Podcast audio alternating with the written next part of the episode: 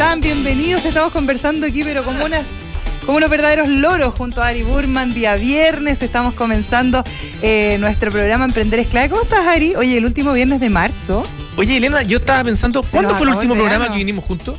O sea, que hicimos juntos. por- Yo creo que he estado todo el año solo los viernes. No, pero ha sido un gran apoyo para mí. ¿Cómo estás? ¿Cómo está tu, tu vida matrimonial? Mi vida matrimonial muy bien, igual que siempre. Igual que siempre. Sí, bien, me, me parece Eh, extraordinario. pasa algo con los hijos, eso sí. ¿Ya? Que en, en cuanto nos casamos, como que pasaron a ser hermanos. Ellos se sienten mucho más hermanos. Mira, qué lindo. Sí, súper bonito.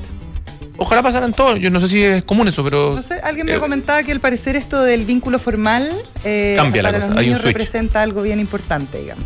Bueno, los niños son, en general, las cosas formales. Sí, pues tienen como necesitan como ciertos paradigmas. claro. para- Eh, De hecho, el colegio en general funciona así: claro, que es crear hábitos. exacto. Oye, eh, Eh, último viernes de marzo. Sí, con Eh, temperatura que te quiero decir, porque me acordé de ti hoy día en la mañana cuando empecé a ver eh, la temperatura que va a haber el fin de semana y todo. Me acordé de ti y dije, pucha, pobre Ari, se va a empezar a quejar del frío nuevamente. Sí, pero no. Eh, porque, por ejemplo, el fin de semana no van a superar los 23 grados los termómetros. 21, 23, va a estar bien nublado. Y el resto de la semana ya, ya se van definitivamente estas temperaturas de 30 grados, 29. No, 24 como la media, Claro, ¿no? Ya empieza a ser, ¿no? Y lo otro es que, bueno, yo soy de los pocos en este país que agradece el cambio de hora. Sí, A mí me gusta amanecer con luz. sí, eres de Y, los pocos. y- y el próximo sábado, no mañana, sino el próximo, se cambia Ah, la, de nuevo. la, la Yo hora, estoy sí. más confundida con el cambio de hora. 18,5 grados a esta hora en Santiago, según la Dirección Meteorológica. Sí, está, está más fresquito. Sí. Oye, hoy día es un día bien especial para el emprendimiento mundial.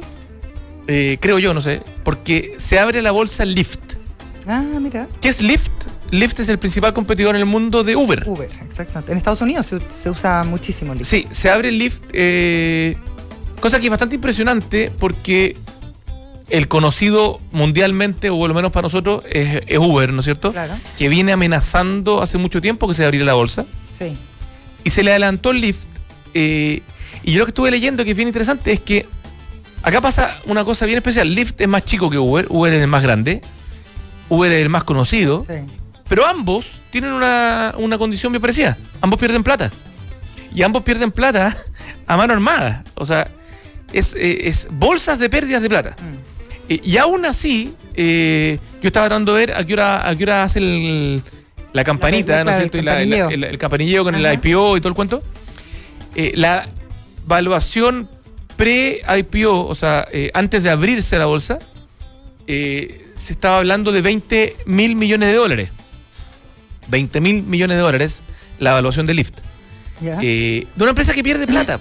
sí. Entonces es bien interesante porque lo que, lo que decían los expertos es que esto va a jugar, puede jugar muy en contra de Uber si es que Lyft no empieza a mostrar ciertas condiciones una vez abierto la bolsa, porque tienes que empezar a reportar, ¿no es cierto? A mandar los informes, a contar las ventas, etcétera.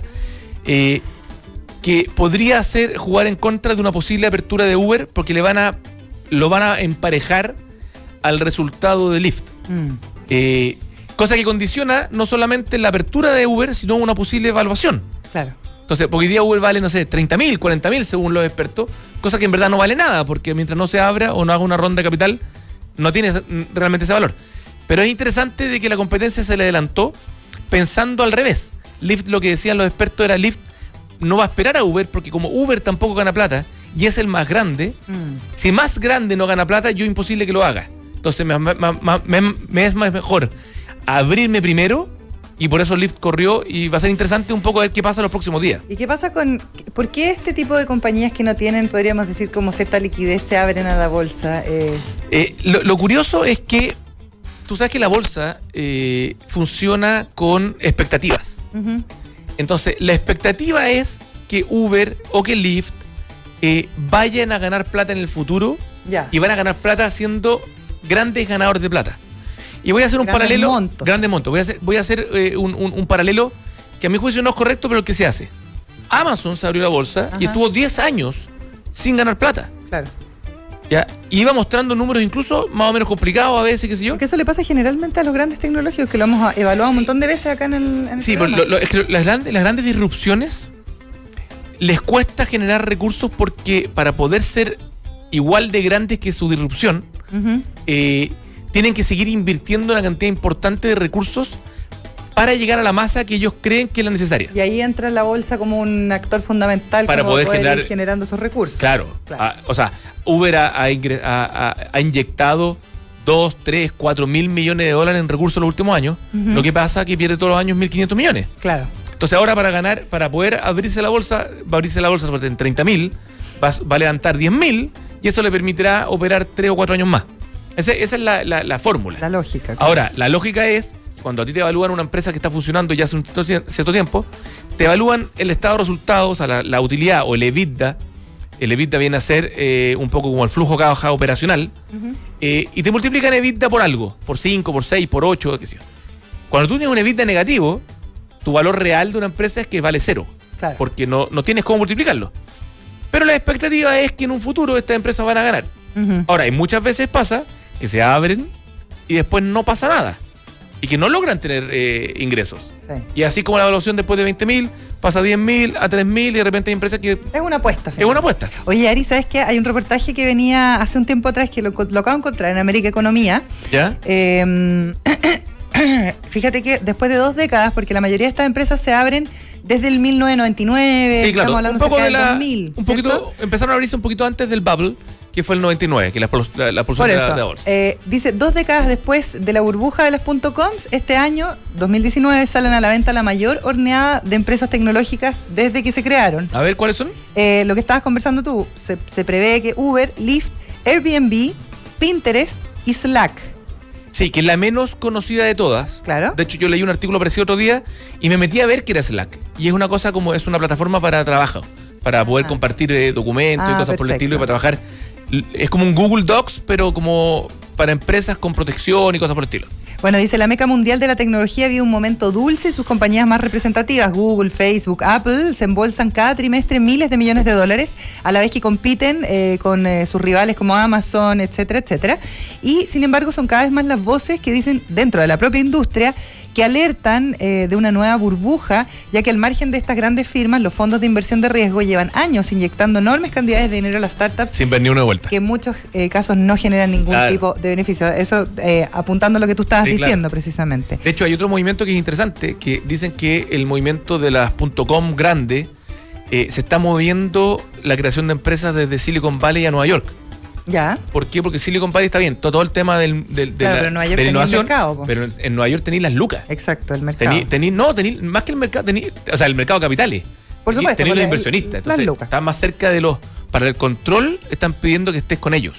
Sí, hay otro tema que habla de eh, por qué estas startups se quieren abrir a la bolsa siempre y es por la participación que le generan a los empleados también en cuanto a acciones. Sí. Que esa es una forma, Facebook lo hace mucho, por ejemplo, es una forma de mantenerlos de alguna u otra manera eh, más comprometidos con la empresa y que ellos sean, se sientan parte definitivamente Que del de hecho negocio. es interesante, nosotros lo hemos hablado varias veces acá, cómo atraer eh, talento a, la- a los startups, a, la- a los emprendimientos, y que muchas veces ofrecerle eh, stock option o, o participación en la empresa. Eh, lamentablemente, yo también lo he dicho varias veces, nosotros no tenemos un mercado de una bolsa chica en que empresas chiquititas pudieran abrirse a bolsa, que hacen que tu, Claro, la opción, tu stock, digamos, tu acción, tenga valor, tenga liquidez, porque hoy día claramente no tiene ninguna liquidez una acción. Oye, última cosita para aportarte con un par de cifras. Eh, por ejemplo, Airbnb se espera alcanzar a finales de marzo los 500 millones de transacciones en su plataforma. La fundaron en 2008, o sea, lleva 10 años, lo que significaría 100 millones de personas en todo el mundo reservando alojamientos a través de Airbnb. Wow. Y eh, para hacerse una idea de la gran velocidad en la que crece esta empresa, pese a tener algunos frentes abiertos, como por ejemplo los municipios de varias ciudades que no quieren que sigan operando de la forma en que está operando hoy día, eh, fíjense que ellos están percibiendo una ganancia que es superior a la del resto de las eh, aplicaciones de las que estábamos hablando que se van a abrir a la bolsa. Por ejemplo, Slack está valorada en 7 millones de dólares. ¿7 millones? Sí. Ah, es poquito. Chiquitito. Y finalmente Pinterest eh, tiene en Internet 250 millones de usuarios a nivel mundial y lleva años eh, tratando de salir a la bolsa. eh, sin embargo, ha tenido problemas con eh, distintos órganos reguladores en Estados Unidos que no le han permitido que se abra. Claro, es que pasa que mostrar ingresos tam- tampoco es tan simple. Sí. Ahora, Airbnb está empezando a comprar edificios y hoteles ¿ah? para ser ellos mismos los arrendadores. Sí, exactamente, para meterse como en el mercado inmobiliario. Sí, sí. Interesante. Vamos con la agenda diaria. Agenda diaria. Emprender es clave.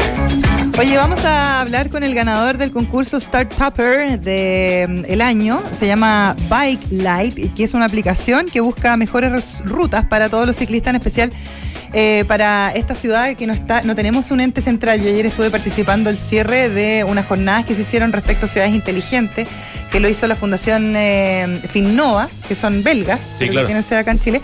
Y eh, la verdad es que es una locura que no tengamos una autoridad central en la ciudad, porque lo cierto es que tantas ciclovías terminan en eh, Ah, lo hemos hablado muchas casi veces. vacío claro. o terminan en la calle o definitivamente no hay una ruta que uno pueda Es que eh, intendentes sin poder, que a la larga no son, muy- los- muy no son el. ¿Cómo le llaman? Lo, lo discutimos una vez con Como Eduardo el también. Como el mayor, pero que es el, O como lo que el hay gran alcalde, no sé si. Major. Sí.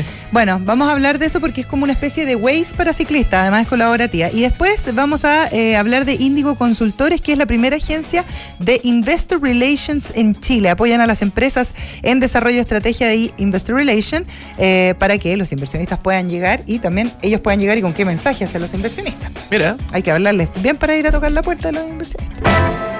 Emprendimiento del día. Eres ciclista, ah, andas en bicicleta, yo me quejo que en mi comuna no hay ciclovías para andar. Yo quisiera que mi hija se fuera en bicicleta al colegio y no lo he logrado porque no tiene rutas que sean eh, lo suficientemente seguras como para que no sufra un accidente, ¿te fijas? Entonces como que me da una rabia atroz. Y ayer justo estaba... y hoy día más encima con todos, no solamente ciclistas, pues ciclistas. Eh, lo- no, además, los- olvídate los lo- los, monopatines. los monopatines, que son una locura. ¿eh? Uno como automovilista tiene que tener mucho cuidado, sobre todo en las áreas como de negocio, andan los ejecutivos sin casco, sin nada, pero... 25 kilómetros por hora, creo que andan esas Rajado cositas, en los, sí, en los monopatines eléctricos. Bueno, vamos a hablar de Bike Light, que es una aplicación considerada el Waze de los ciclistas y que fue ganadora del desafío Startupper, que organiza la empresa mm, eh, en total de 55 países en el mundo. Recibieron un financiamiento no menor en euros. Es una empresa chilena, Bike Light, que fue el, ve- el vencedor de la edición del año eh, 2018-2019, esa versión, de este desafío. Y estamos con Paulina Barría, que es co-founder o cofundadora de Bike Light. ¿Cómo estás, Paulina? Bienvenida. Muy bien, muchas gracias por la invitación. Hablemos de eh, Bike Light. Cuéntanos un poquito más cuándo nace, cómo, etcétera. Bueno, Bikeline nace eh, a raíz de un desafío metropolitano el año 2017, donde estuvimos todo el año desarrollando la idea. ¿Ya? Eh, luego, el ¿Un 2018. desafío que venía de la intendencia? Sí, de la Intendencia. Metropolitana. Fuimos Ya. uno de los cinco ganadores. Eh, fue muy interesante eso porque surgió, es una iniciativa que surgió a partir de la gente. Está dentro de las Smart Cities 2.0, que agrupan muchas iniciativas que, que vienen de la gente. Y Bike Light junto con Reciclab, junto con Plants eh, y otras dos empresas eh, fueron las ganadoras. Ujú. Y ahí partimos nosotros con esta Ya, ¿Y esto funciona efectivamente como un Waze de los ciclistas? Efectivamente, es eh, un- una aplicación que entrega la ruta más segura para las bicicletas. Ya. Algunas personas me dicen yo navego con Google Maps, por ejemplo. Pero Google Maps tiene dos fallas, a mi parecer. Primero, en, en Chile no existen rutas para bicicletas. Y segundo, en lugares donde existen rutas para bicicletas, el algoritmo que ocupa Google Maps es el algoritmo de los vehículos, de los vehículos motorizados. Es decir, eh, por ejemplo, yo lo usé en Nueva York, Google Maps, para navegar. eh, y yo navegué todos los días con Google Maps. Y entonces donde encuentras ciclovías, te lleva por ciclovías. Claro. Pero cuando Pero no no, una encuentro una, ciclovía, te lleva por el algoritmo que conoce, que es el algoritmo del Calle, auto. Entonces claro. yo me vi enfrentada a las 10 de la noche en Nueva York a una avenida de alta velocidad de siete pistas que se llama Atlantic Avenue en Brooklyn y me vi aterrorizada En bicicleta. en bicicleta. Entonces, eh, esa es la principal una experiencia más bien terrorífica. Una experiencia terrorífica. Exacto. Sí. Y lo otro que hay que considerar que es muy importante para que lo consideren nuestros amigos que son conductores de vehículos.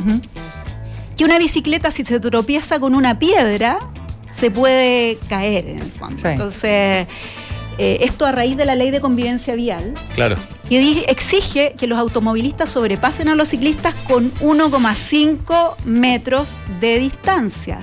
Por esto, porque si uno se cae a un hoyo, en el fondo, y se tropieza, es muy probable que se tropiece sobre el vehículo y el vehículo lo atropelle, sin querer lo atropellar. Pero si está muy cerca, es muy probable. Entonces, ¿Qué es lo que no- eh, nosotros recuperamos a través de la misma comunidad que está subiendo distintos eventos? Si hay un hoyo en un lugar, eh, si hay un accidente, si hay un Si hay lugar una ciclovía que esté en inseguro. reparación. Exacto. Entonces, todo ese tipo de cosas que son relevantes para los ciclistas antes de que inicien su ruta, nosotros las podemos subir a, a raíz de los mismos ciclistas en la aplicación. Por lo que tú estás diciendo, Paulina, eres ciclista. sí, yo soy usuaria, ciclista. digamos, de- de sí, yo vengo todos los días de Pirque a Santiago. En, en bicicleta. En bicicleta. Me demoro una hora entre Máximo. mi casa en Pirque Una y hora. una hora y el metro toda lava. Claro que yo uso una bicicleta plegable, que después la, la tengo Sí, yo, yo vi cuando llegaste. Es lo máximo esa bicicleta. Tengo una bicicleta plegable y entonces me subo en el metro y es un sistema Oye, intermodal.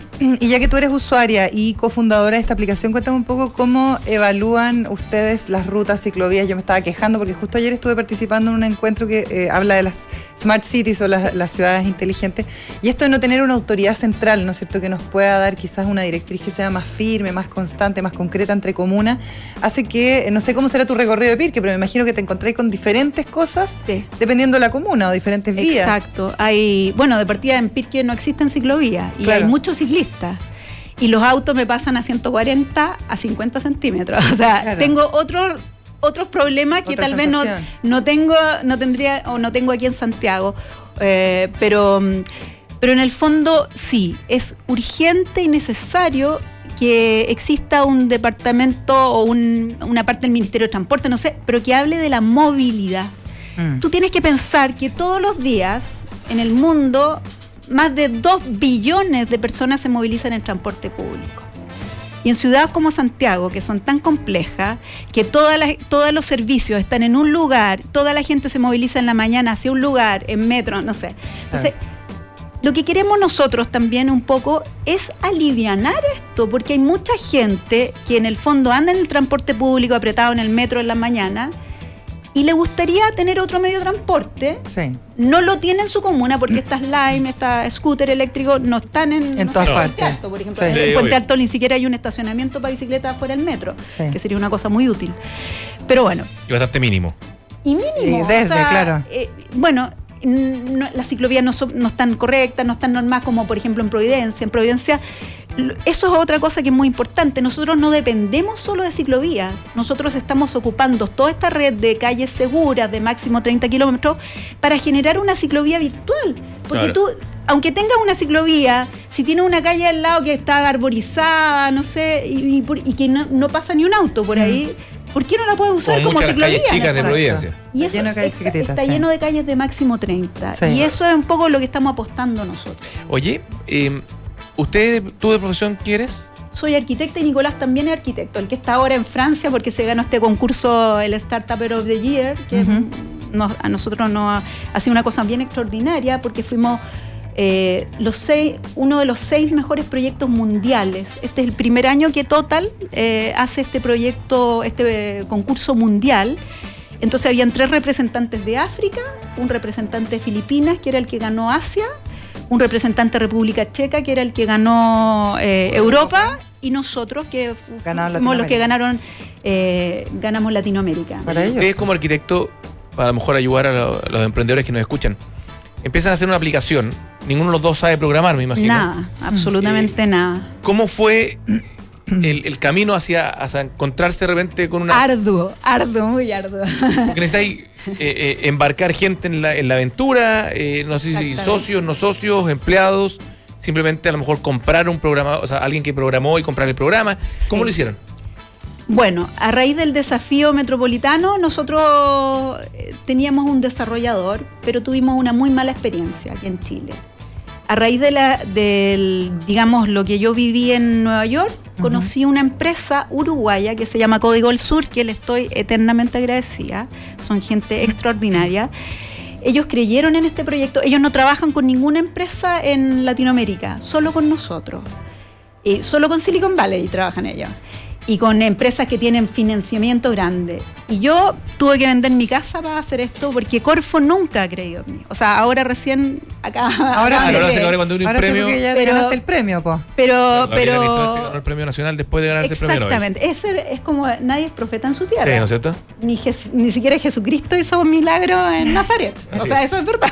Sale en la Biblia. Bueno, pero en el fondo, en el fondo lo- eh, ha sido un camino muy arduo, pero yo tuve unos partners eh, tecnológicos que son increíbles. Eh, entonces, eso nos ha ayudado mucho porque eh, somos muy compinches y a ellos les gusta mucho la aplicación también, entonces me han ayudado. No, es un, no es un desarrollador, sino que es una gran empresa de desarrollo. Yo creo que es la mejor de Un Uruguay. socio estratégico. pues, Un por socio estratégico, exactamente. Oye, y desde el punto de vista del modelo de negocio, porque Sí. eh, tú dices, yo tuve que sacrificar mi casa o hipotecar mi casa, eh, y también se ganan un premio que como chilenos digamos estar todos muy orgullosos, pero 12.500 euros digamos que no te va a salvar la vida para el resto de tu vida, ¿no es No. cierto? Eh, eh, independiente de que es muy bonita la aplicación, ¿cuál es el modelo de negocio que ven ustedes para adelante? Bueno, como dicen ahora, el petróleo del futuro son los datos. Yo estoy ya recopilando Perfecto. una cantidad increíble de datos. Pero eh, creemos que una aplicación como Bikelight es muy probable que sea como el pulso de la ciudad. Porque tú vas a saber en tiempo real exactamente qué es lo que está pasando. Esa información es relevante para mucha gente. Para las empresas es relevante, por ejemplo, tú quieres poner una tienda de bicicletas. Y yo te digo, mira, por aquí pasan 50.000 ciclistas todos los días. Bueno, es relevante para el tema de la publicidad. Pero para las empresas que es más relevante esto es para las aseguradoras, como las mutualidades. Las mutualidades pierden mucha plata por siniestralidad en las calles. Por eso la mutual de seguridad, por ejemplo, tiene un centro de educación vial al frente de la, Claro. de la- Diego Portales, o sea, el Diego Portales, el Gabriela Mistral. Sí.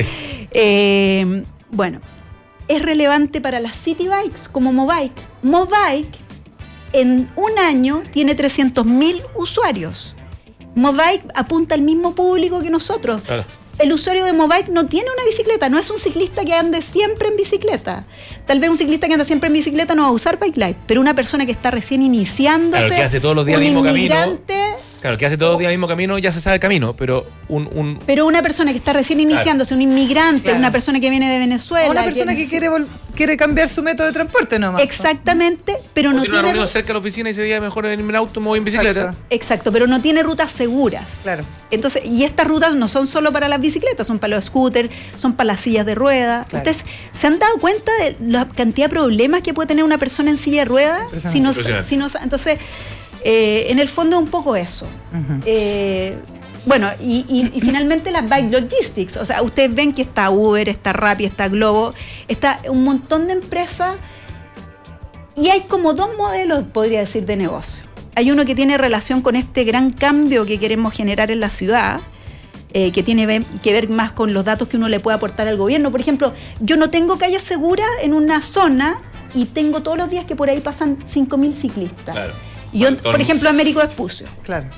Y no tengo, no tengo ninguna posibilidad porque hay red, no sé, por decirte cuál. Entonces le tengo que decir al, al, digamos, al gobierno, por aquí pasan 5.000 ciclistas, entonces es muy importante que, que podamos O sea, generar una ciclovía. Entonces, ¿qué pasa? Que ellos tienen ciertos recursos asignados para generar ciclovía, pero saben dónde los pueden invertir de mejor de manera. mejor manera y, y- y más a la segura también. Y en ciudades, porque, porque esta es una aplicación que ya, ya es mundial, o sea, ya se está usada en más de 10 países.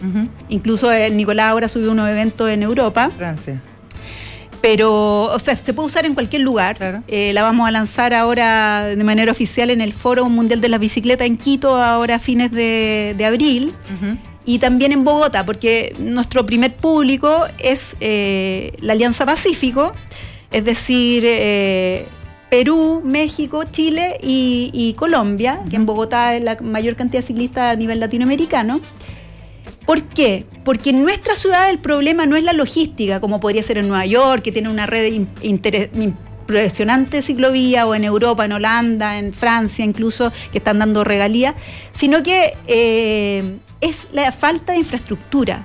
Lo que estamos construyendo nosotros realmente es una ciclorruta digital que va a ahorrar millones de miles de millones de pesos a la- A al gobierno, a las la- autoridades. Lo y, y- y efectivamente, al generar una masa crítica, y más gente va a ahorrar en siniestralidad, en siniestros viales. Se nos acabó el tiempo, Ah. Paulina Barría, eh, cofundadora de Bike Light. Felicitaciones por el premio. Ojalá que puedan seguir Extraordinario. expandiendo extraordinario la aplicación. Eh, la gente la puede descargar por ahora solo en Android, ¿cierto?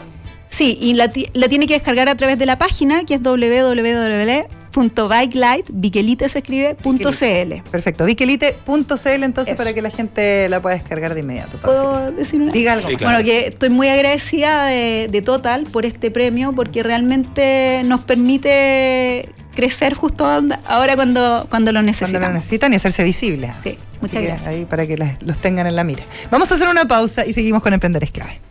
La clave del emprendimiento está en la 92.9. Radiolaclave.cl No importa qué tan lento vayas, mientras no te detengas. Emprender es clave. 92.9.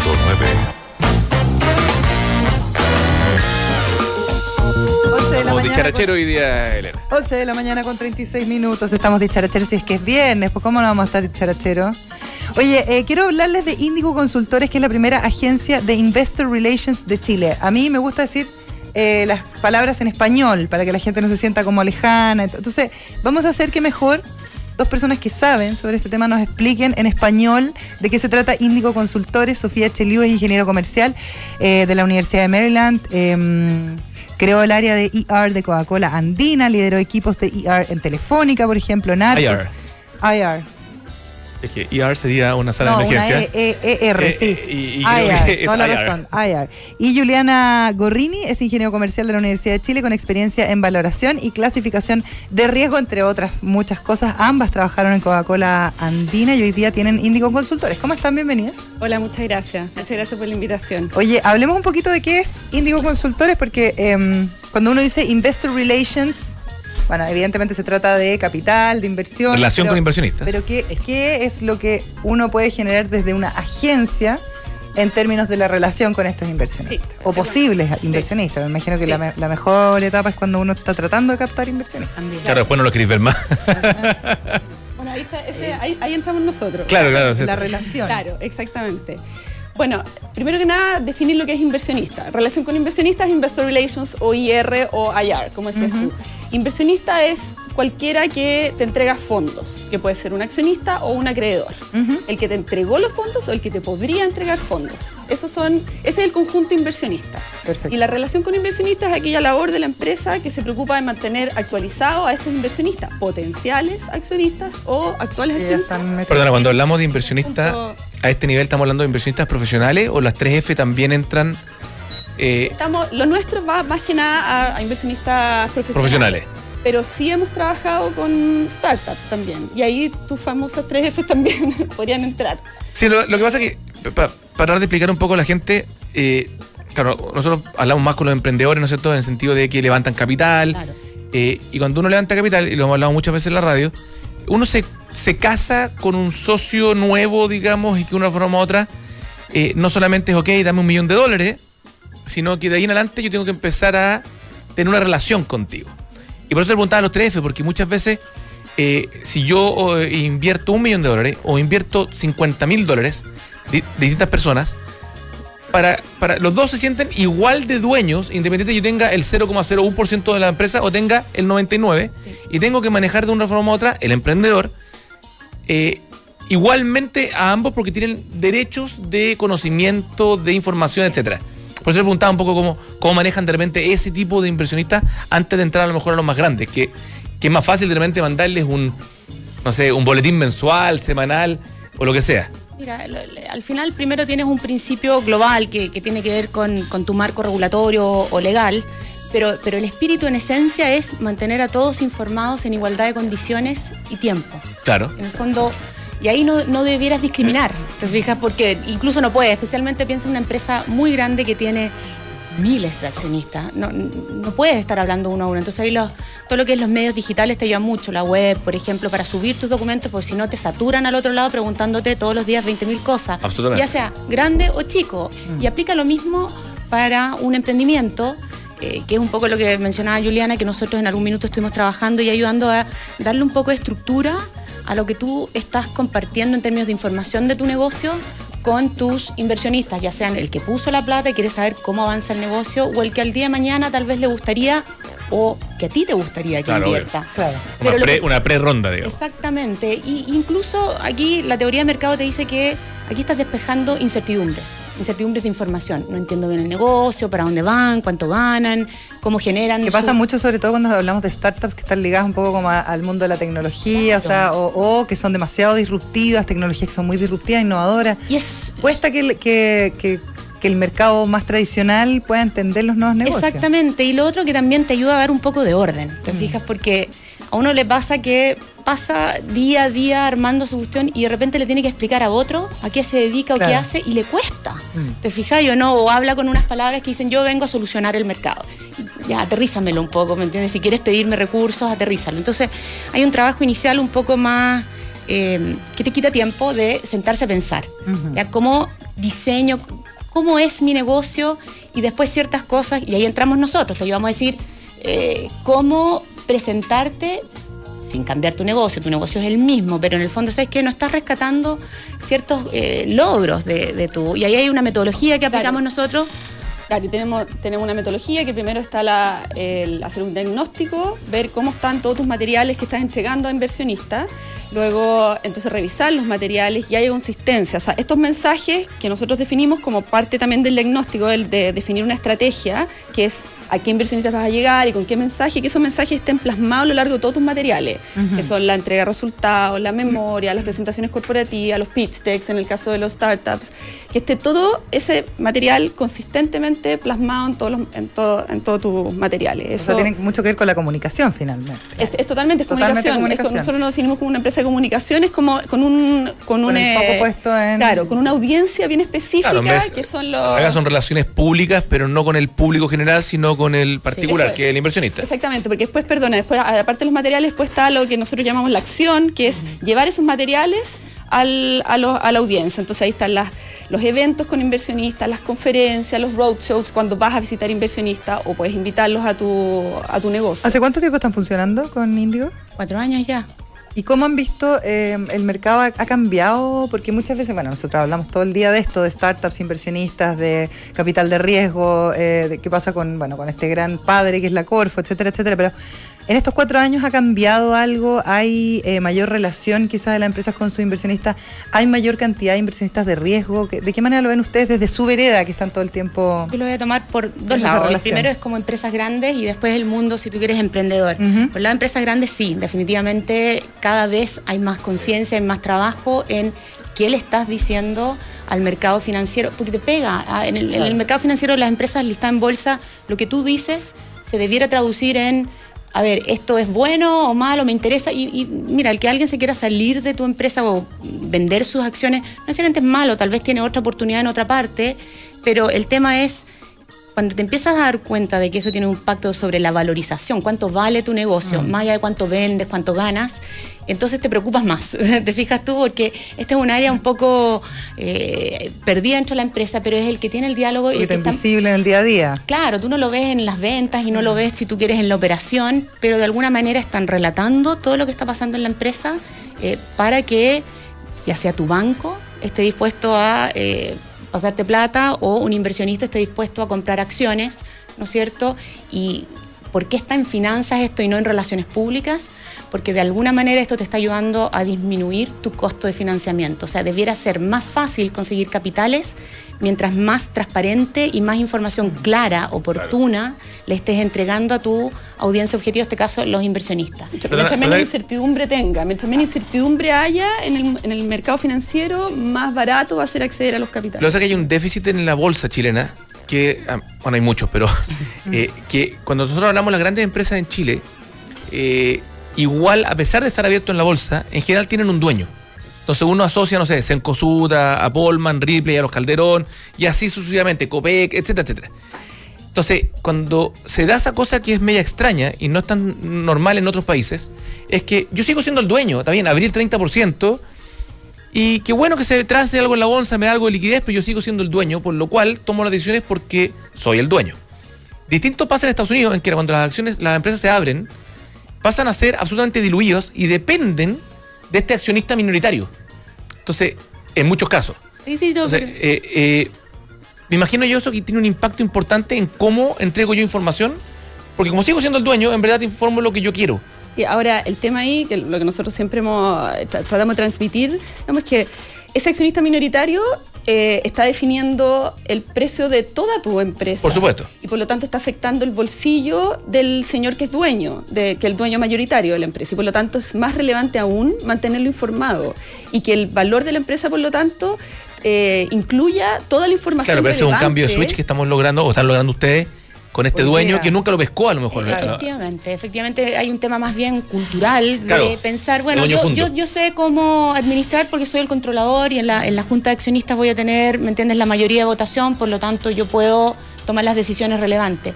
Sí, lo terrible, un poco como dice la Juliana, es que ese 30%, 15%, lo que sea, son los que están comprando y vendiendo acciones claro. y por ende el que le fija el precio eh, a tu patrimonio Claro. como, como controlador. Eh, yo diría que también en Chile volviendo un poco a cómo hemos evolucionado, ha cambiado mucho el mercado. Chile pasó a ser un polo importante eh, eh, como bolsa y como inversionista. Entonces tienes hoy día fondos de inversión muy grandes, muy profesionales, tienes el mundo de las AFPs y tienes extranjeros que vienen a Chile porque como las reglas son claras, el ambiente es bastante Claro. estable en términos de Latinoamérica, todo, sí. eh, vienen a invertir y exigen lo mismo que le exigen a una empresa afuera en términos de información, de proyección, de, de- de estrategia. Eh, entonces eso ha ayudado mucho a empresas, si tú quieres, que están listadas y de repente que no son, ¿no es cierto?, las primeras 10 o las de- de- del mercado, a que también trabajen con los mismos estándares y, y desde el punto de vista de los emprendimientos, yo creo que ahí hay un desafío grande porque eh, el inversionista aplica un, un modelo, un modelo de evaluación, que en general lo puede ajustar dependiendo de la industria, eh, pero las startups o, o emprendimientos recién partiendo se rigen por otra dinámica. Sí. No tienen activos generalmente, es, es todo un trabajo más bien de proyecciones pero con mayor razón tienen que construir confianza, porque le tienen que transmitir a ese otro por qué vale la pena invertir en esta idea eh, sin tener detrás decir, Eh, mira, me un avalan respaldo, estos exacto, sí. 20 años de experiencia. Que, que- que, eh, suele- suelen eh, fallar en eso cuando quieren conseguir inversionistas, de hecho. Eh, una pregunta, ustedes funcionan con este diagnóstico, luego eh, ustedes, me imagino, eh, dan un informe, hay que hacer esto, esto y esto, y luego, eh, ¿cómo es la dinámica del negocio de ustedes? ¿Se hace con un fee mensual, dependiendo de la compañía, con... Tenemos flexibilidad en cuanto a que sí trabajamos con fin mensual, pero también con proyectos específicos. Específico, Entonces, ya. Por ejemplo, tú quieres que te ayudemos a organizar o armar una presentación corporativa eh, para salir a un roadshow o lo que sea, y nosotros podemos darte un apoyo específico en, En eso, por proyecto. Por proyecto, sí. En ese sentido, claro, la consultoría tiene que ir por el lado modular, porque, claro, tener una cosa así fija que solo un fee mensual eh, no es tan simple, digamos, no todas las empresas pueden pagar. hay distintas realidades y son más grandes o hay- más exacto. chicas. Y lo otro que es un servicio que no recibes todo el tiempo. Entonces también nos- lo que nosotros vemos es que hay que entrar y que vean el valor. Nosotros entramos a competir, ¿no es cierto? Como te decía, un área que no genera ventas, no trabaja en la operación, pero de alguna manera te está definiendo el valor de tu compañía. Entonces, eh, muchas veces en las empresas están con los presupuestos limitados, etcétera. Entonces uno tiene que entrar con un proyecto. O sea, mira, y, y Oye, y ser mujeres. muy contentos. Y, ser- y esta es la pregunta que les tengo que hacer a las chiquillas, además son estupendas. la, la estaba esperando, Elena. Sofía y Juliana, ser mujeres y vivir en este mundillo que es un mundillo más bien controlado por hombres, el mundo de la inversión, de los negocios. Bueno, yo te puedo decir que la verdad que yo llevo 20 años Sí, trabajando pues, en esto, la Juliana siempre. también, y, y nosotros hemos trabajado en grandes empresas, hemos tenido un montón de desafíos y logros. Eh, tratamos de enfocarnos siempre en lo profesional, o sea, llegamos siempre con una mirada de, mira, estos son los servicios, estos son los beneficios, estos son los logros, y te diría que hemos tenido la suerte también de ser bien recibidas, o sea, de lograr que... eh, se enfoquen en el trabajo, en lo, en lo que uno genera y trabaja y para nosotros por lo menos ha sido muy efectivo. Yo le diría, perdona, que un- en este caso para una empresa es un plus absolutamente. Voy a, voy a hacer eh, ¿El un comentario.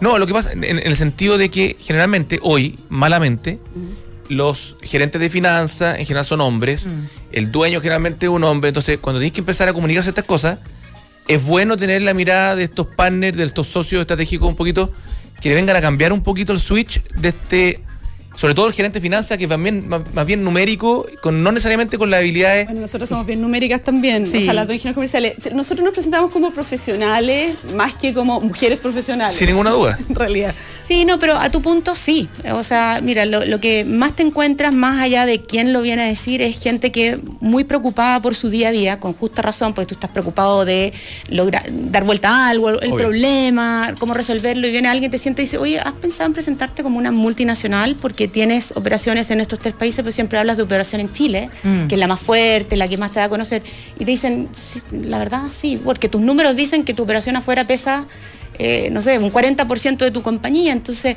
¿por qué no hablas de todo esto y te posicionas en ese nivel? Y, y suena súper básico y súper simple, pero ves que muchas empresas grandes a veces no se dan el tiempo de sentarse y pensar, supuesto. y sino que es, sigamos como veníamos y, y tu empresa ha cambiado, es otra. Y siempre también en esto, un poco al punto de la Juliana, es todo lo que nosotros comunicamos de alguna manera tiene un respaldo y puede ser cuantificado. Lo que nosotros tratamos también de transmitir, y esto tiene que ver un poco entre lo comunicacional y lo financiero, es que no prometas cosas Que no vas a poder cumplir. que no sean tangibles, porque el mercado ya, te- yo, yo puedo prometer un super crecimiento, va a subir el precio de mi acción, ¿no es cierto? Pero a fin de año, cuando no crezca y yo tenga que reportarlo, porque la ley dice que lo tengo que reportar, el Te tipo que se compró te va, te a pegar y te debiera castigar duramente, ¿me entiendes? Claro. Por- porque lo que le dijiste no, no es y, y porque se siente decepcionado. Y a la siguiente vas a tener que trabajar tal vez el doble o tres veces para convencerlo de que esta vez sí sí. lo vas a hacer. Entonces, eh, es ser, súper difícil. Sí, claro. entonces, Oye, Ser trabajan, serios. trabajan por proyecto, trabajan con empresas grandes, con startups, o sea, se puede- la gente que, que- que lo requiera puede tomar contacto con ustedes, ¿dónde?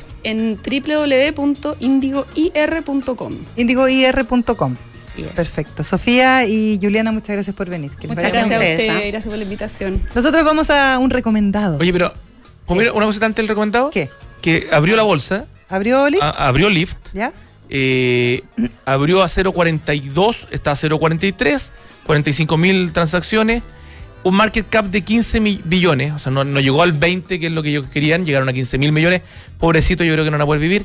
Eh, pero lo que estábamos hablando al principio, y también un poco ahora, eh, un EPS, o sea, un- una eh, earning per share, eh, una Por acción. Ah, utilidad por acción de menos eh, 0,14, porque es una empresa que pierde plata. Claro. Entonces ahí sí están vendiendo 100% la ilusión Esperanza. de, esperanza del sueño del crecimiento. Totalmente. Claro. sí. Eh, y vale 15 mil millones, o sea, hay pocas lo que empresas en le Chile que valen 15 mil millones. O sea, el mercado le cree. El mercado le cree. A todos los que están comunicando. Lo Claro. están haciendo- lo comunicaron bien, entonces ahora tienen que mantener eso. Sí, le creyó, eso sí, un, un, un 33% menos lo que, o, o 25% menos de lo que ellos esperaban. Sí. Pero, O sea, se, se deja un colchón y dices, ¿sabes qué? Igual tengo que verlo. claro, Es claro, lo que te pero, está diciendo, pero pero, es muy bien. igual como, eh, insisto, una empresa Está que bueno porque plata. es un ejemplo concreto de lo que estábamos conversando. Exactamente. Sí. Muy bien. Oye, vamos con el recomendado. Recomendados.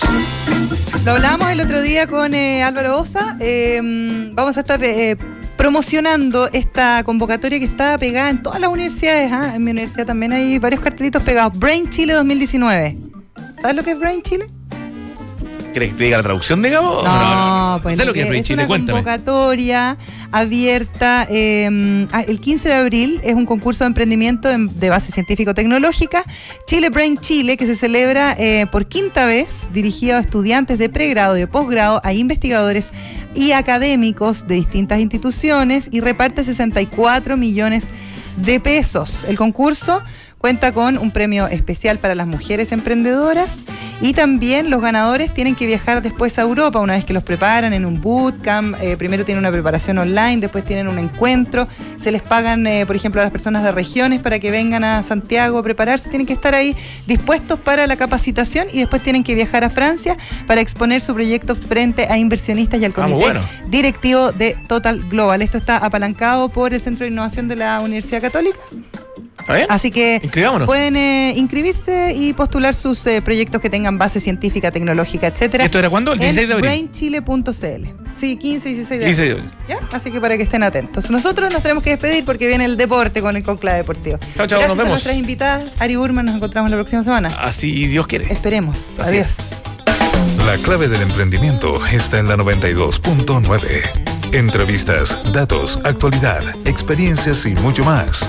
Fue Emprender es clave con María Elena Dresel. De lunes a viernes de 11 a 12 del día en la 92.9.